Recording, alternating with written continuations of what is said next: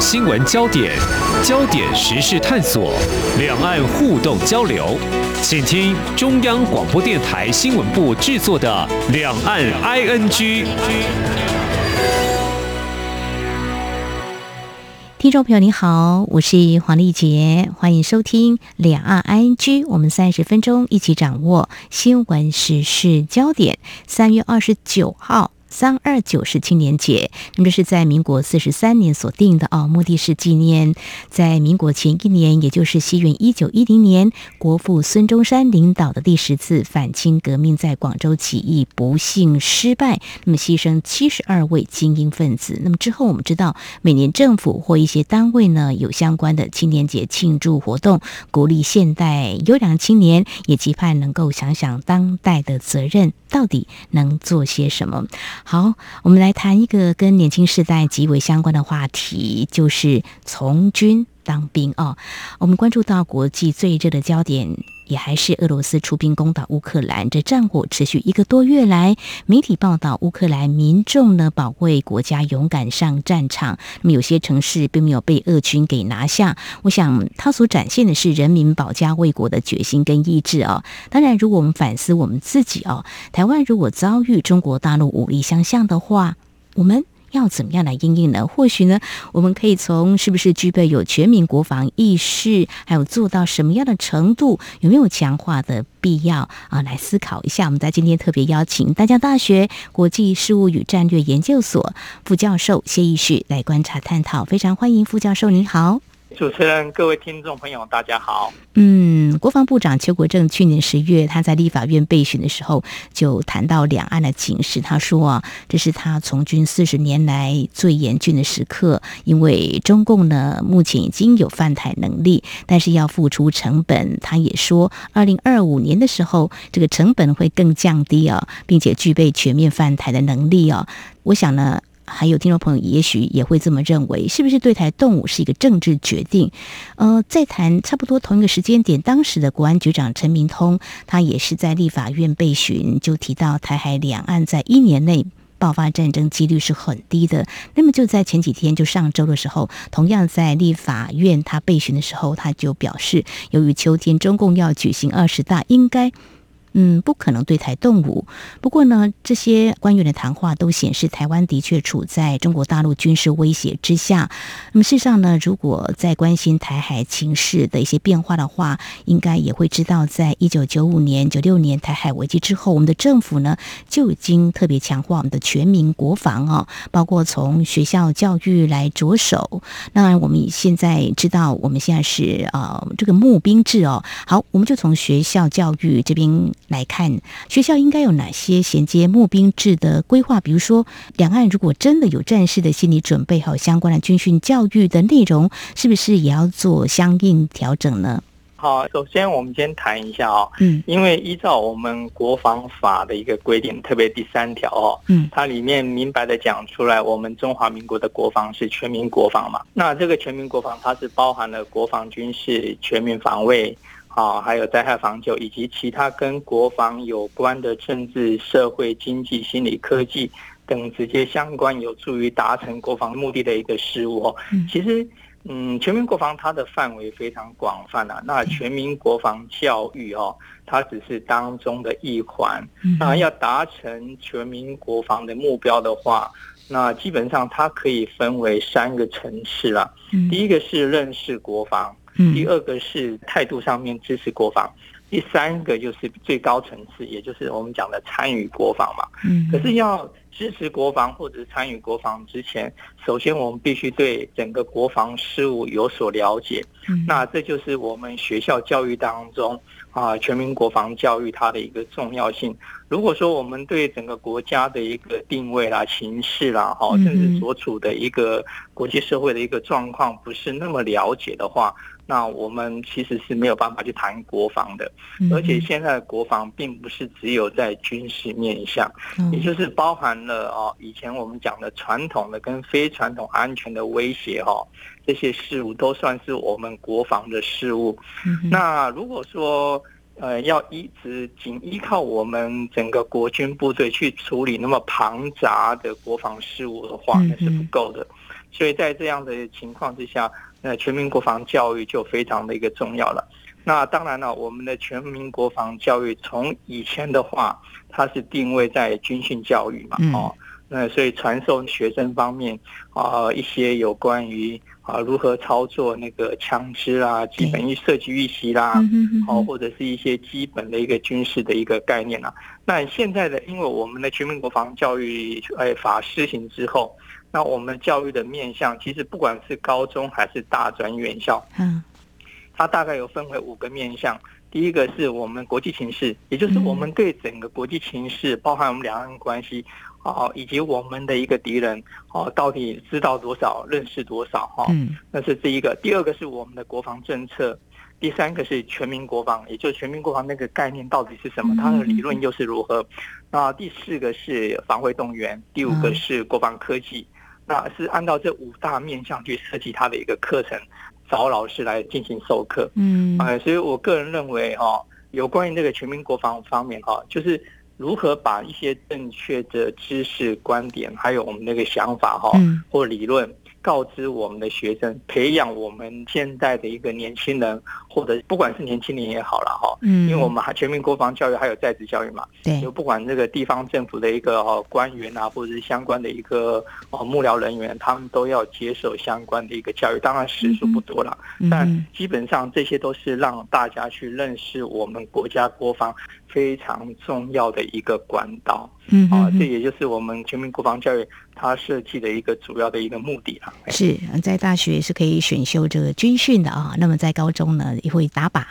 会受一些相关的训练。好，刚刚提到认识、支持或参与国防，那我们就一个比较跳接式的就来看啊。最近这个国军募兵军力，我们知道国军采募兵制，军力的训练强化之下啊，有这个要延长义务役从四个月改为一年的声音。如果说说这个要从军的话，就是参与嘛，哈。那如果朝这个方向来推动的话，就是说有哪些面向必须纳入思考的呢？我觉得哈，因为如果按照我个人以往的一个经验哈，或者是大家的一个探讨的话，哦，年轻人啊，他进到部队之后接受训练，入伍训练嘛，嗯然后在部队里面各种的一个养成跟培养的话。基本上要一年的时间，他才可以成为一个所谓合格的战士，才是真正可以使用的战士。那如果说按照我们现阶段，一般大部分不是自愿意的话，他只要接受四个月的军事训练役嘛，基本上也就是。一些比较基本的知识跟技能的一个操作，嗯，那如果说要完全熟悉整个军事事务，或者是真正能够派到战场上面去执行作战任务的话，其实还有一段的一个距离啦。所以延长整个的一个兵役，它的一个时间。其实是可以考虑的方向，但这个又涉及很 很多的一个问政治问政治上啊，或者社会上或经济上的一个考量在里面啊，它不是那么容易一件事情啊。嗯，不过就客观的一个分析来讲的话，其实兵役的一个延长有它的一个必要性啊，特别是我们面对中国大陆强大的一个军事武力威胁。我们真的需要提升我们国防的一个量跟能哈，才能够去因应中国大陆对我们台湾的军事威胁。嗯，对，提到这个的确有很多面向需要考虑，所以我们的呃主管当局呢也没有很明确的定出是不是。要延长这义务役的时间啊，这个还在审慎的思考当中啊。目前服四个月的军事训练役男大概应该有八万多人哦。那但是人力是不是够需求？还有四个月到底能做什么？比如说一个体能训练或认识国防，大概就这样子吧。副教授，您个人的一个观察呢？嗯，一般就是基本的陆训练嘛，就是你从诶，不管在那个基本的战术、战绩，或者是体能、仪态的一个训练上来讲，大概就是做这些事情啦。然后，因为他的训练并不是只有战斗教练方面，也包含其他的各种的室内的课程，也有爱国教育等等啦。哈，其实但这四个月时间基本上还是不够的啦，有必要去延长他的一个时间啦。嗯，对，这个《华尔街日报》还曾经报道，就说，哎，这个。军人他看到可能是片面的，就说呃做一些很基本的割草打扫的动作。我想这也是一个该有的一个最基本的训练，但是最重要是说这个专业训练就战备的训练够不够的问题。要认识一个比较新的科技的装备，可能真的四个月还不太够哈，对不对？到时候如果说延长来看的话，后备军人的教育训练这个可能都有一个联动性哦，所以这个是真的是要去审慎思考，但是又牵涉到。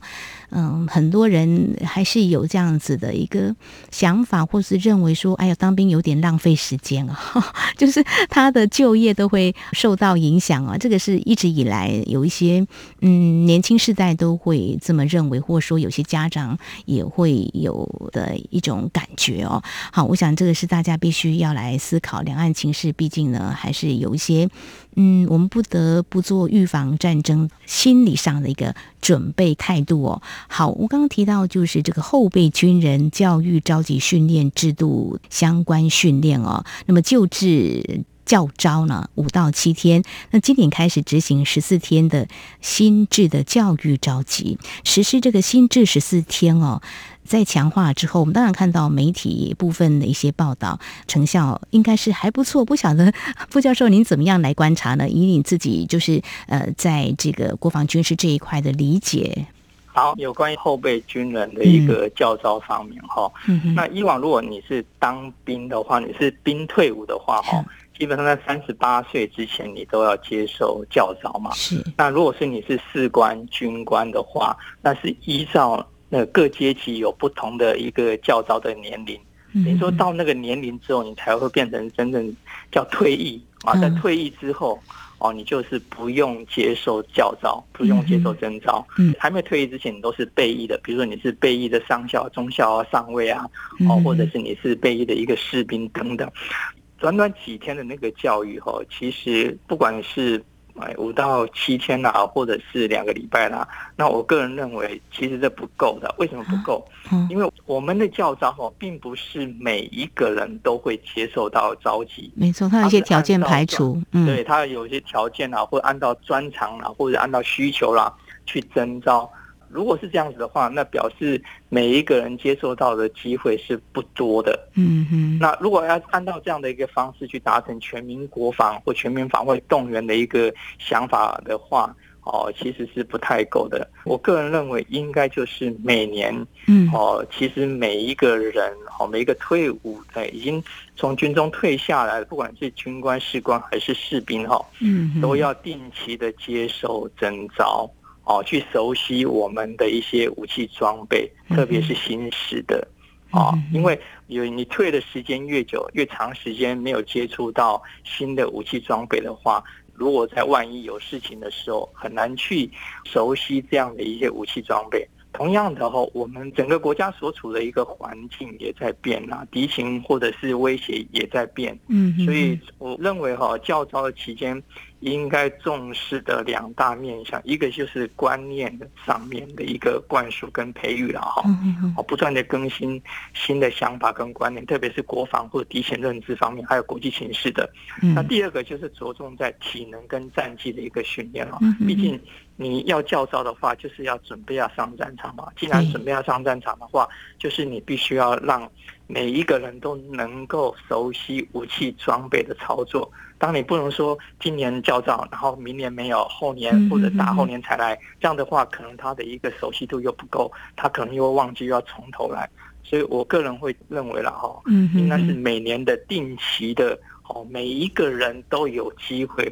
回到部队里面去接受这样的一个训练，这样子才能够真正落实，诶，国防全民有责，然后人人都。懂得国防，也参与国防，支持国防，甚至都是一个熟悉可以被运用的一个合格的后备军人。是我们常说养兵千日用在一时，就是说长期的训练嘛。那即便就是他已经退伍了，但是也不要让他太不熟悉这个现代武器、新的武器怎么样来操作，而且时间可能要拉长。我们看到这个新制教招，当然有行军十公里以上，让你的体能啊恢复到一定的状态，野外宿营啊、武器训练等等，那也希望能够达到这个处处都是战场，时时都能够训练。不过刚才这里好像也呼应了副教授你所提到的，那如果要这样的话，这种意识一定要有，而且应该要每年年年都这样嘛，哈，才会有比较好的训练。否则视情况不是每年的话，那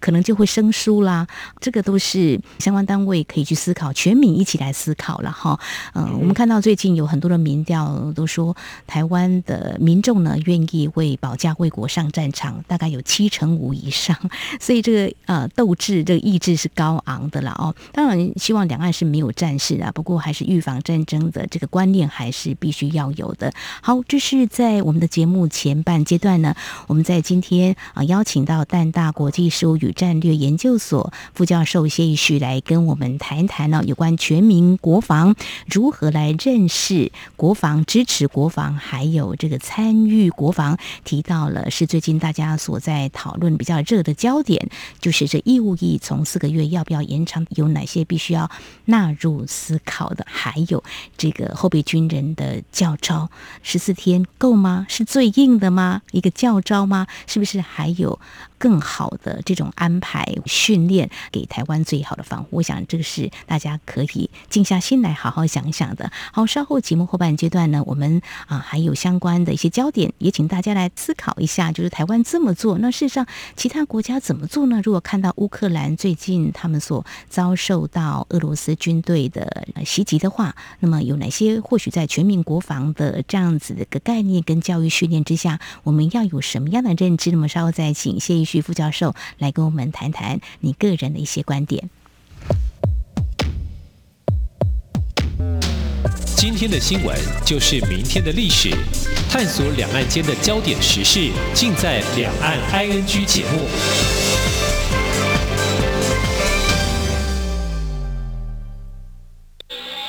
这里是中央广播电台台湾之音。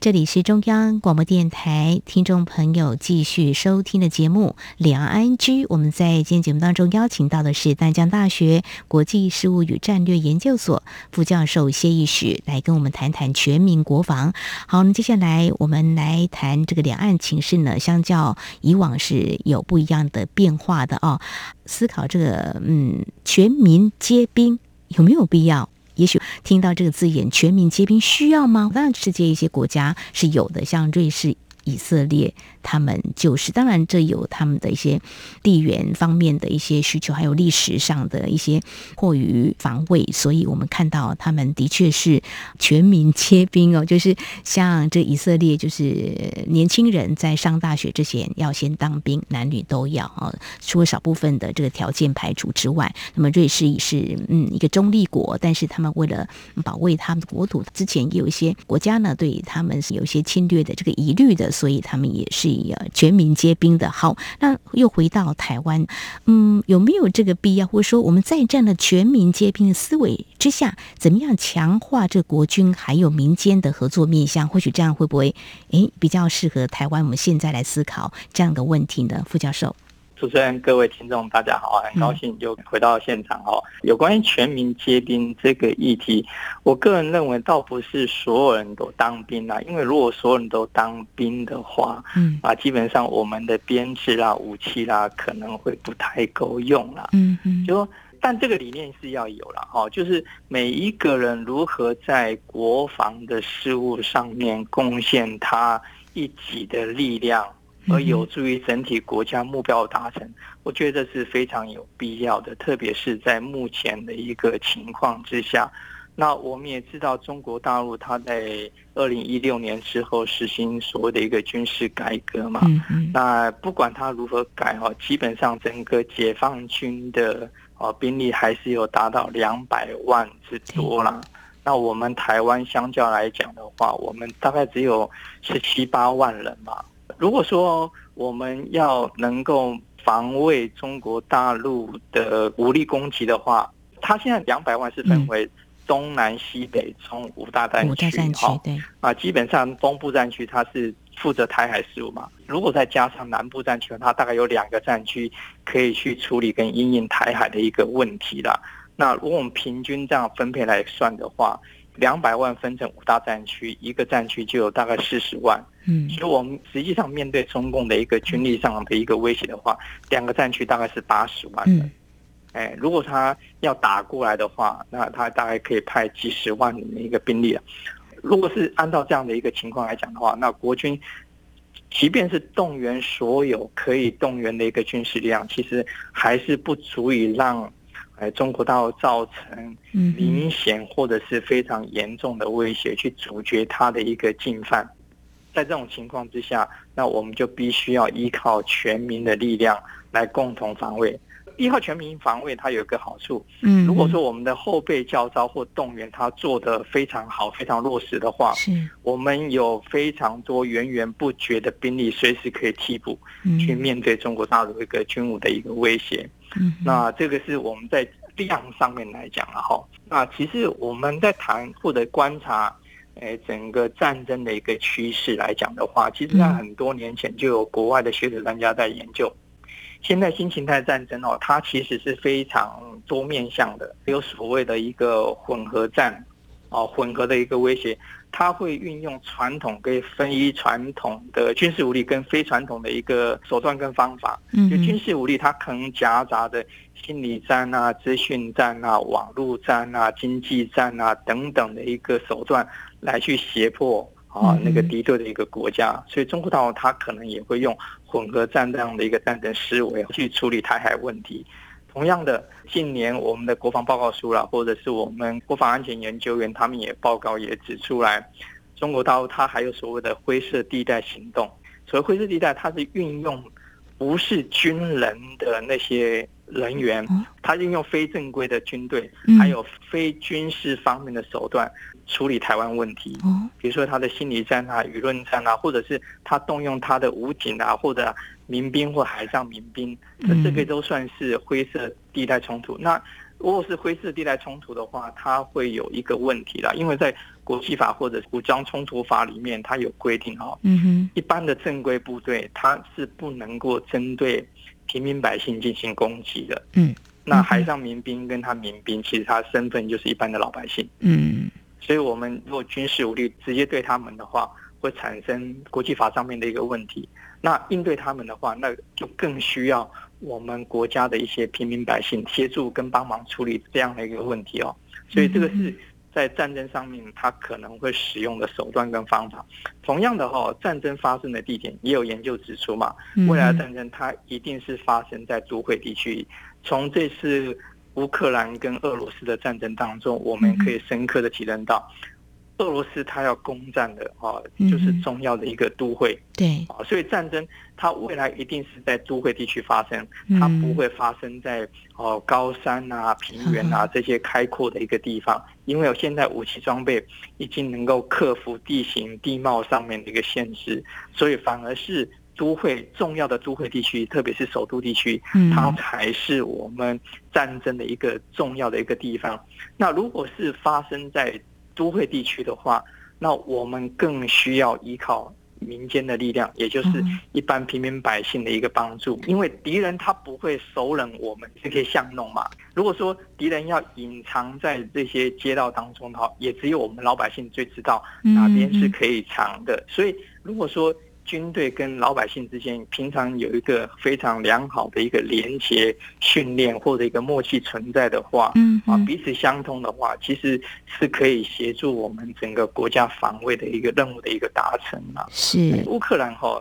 诶这次的一个战争当中，你看他们的一个老百姓，嗯哦，大家都是争先恐后的哦，奋不顾身的啊，就是要参与国防，协助保卫他们国家。特别是在都会地区了哈，嗯，所以这也印证了这个哈未来战争它的一个发生的一个地点。那看到乌克兰好的一个情况，我们又回想到我们台湾地区哈，那台湾是不是能够做到这样子？那民调调查，刚才主持人也提到了，有百分之七十五的人愿意上战场，为国家贡献出一己之力。嗯哼。那当然啦，按照全民国防的理念的话，并不是每一个人都必须要拿枪上战场，而是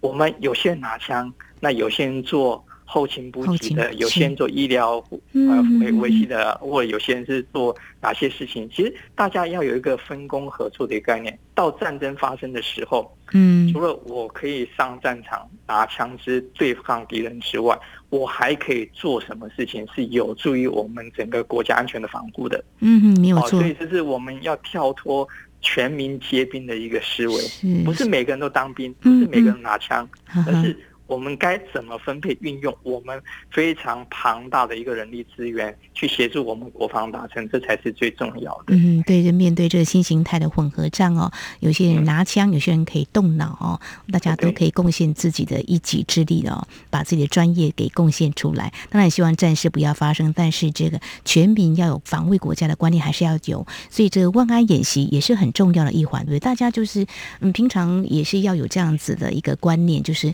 哎，如果真的，一有战事的话，怎么样做最好的防护？对，那万安演习的部分，那现在，嗯我们的万安演习，我个人感觉啊，比较流于形式啊，因为在每年万安演习的时候，只有军方在做一些演习的一个动作，一般的老百姓他大概就只有停下车子啊，然后走在家里面啊，那。跟以前我的一个认知跟想法不一样的。以前我记得小时候还有所谓的防空演习，防空演习，对对对，动作还要正确，躲到防空洞，对不对？对，还会带队躲到哪边去，然后做什么事情？那如果按照全民国防当中防卫动员的一个理念的话，如果是万安演习的话，就不应该只有军方，而是让每一个老百姓都知道说。我如何编组？我要做什么事情？这才是真正演习的一个目的啊！如果说大家只是停下动作，然后在家里面不知道做什么，那已经失去了他真正应该有的具备的意义了。是没有错。所以我们刚刚有提到，就是俄罗斯跟乌克兰的交战啊，就看到。乌克兰的民众，他们为了躲避俄军的袭击，呃，就就地利用，就躲进了地铁或一些建筑物来避难。不过很遗憾的，有些建筑物也遭到这个俄军的袭击哦，所以俄国的军队会被国际之间挞伐，或许这也是原因之一。那看到这样的景象，提到万安演习怎么样来避难，或说怎么样支援我们的军队的话，有没有哪些因应的建议呢？副教授，如果按照乌克兰他的一个处置状况的话。那当然呢，捷运它是不是一个很好的一个避难场所？我觉得有思考的一个空间啊，因为毕竟在地底下大家挤进去的话，嗯，反而不是那么样的一个妥适啦。我记得在民国九十八年还九十九年的时候，有个那莉台风嘛，那我们台北市的捷运都淹水了，那时候淹的很 严重的啊。反而是我们现在国军走向募兵制之后哦，嗯，我们以前有很多的空置营区或者是废置的营区，其实那些地方可以拿来重新的一个运用，到时候真的是演习的时候，那边也可能是一个疏散或避难的一个场所，可以加以运用。嗯，当然现有的一个设备，如果它适合避难的话，呃，它的一个建筑物也够强固的话，当然是不错的一个选项。可是我们有很多空置营区，其实可以好好的运用，嗯，而不会让它闲置在那边。好，这是非常好的建议。当然，我们希望是备而不用，两岸无战事，是两岸民众之福哦。好，不过今天还我们还是要提一下这个全民国防啊，还是要持续来强化的哦。特别是在台湾的我们也会持续关注俄乌战火，那么也不能够就不关心这个台海情势，毕竟呢是会牵动着你我哦。那么朝这个预防战争的一个思维，我们有哪些面向也是值得我们好好的来想一想，我们可以做些什么？如果说政策，会有些调整的话，我们应该怎么样来理解？那提出我们什么样的一些看法，给我们的相关单位来做一些参考的。我们在今天非常感谢淡江大学国际事务与战略研究所副教授谢宜旭的观察解析还有建议，非常谢谢副教授，谢谢您，谢谢主持人，谢谢各位听众朋友。好，以上就是今天两岸 ING 节目，非常感谢听众朋友您的收听，王丽杰祝福您，我们下次同一时间空中再会。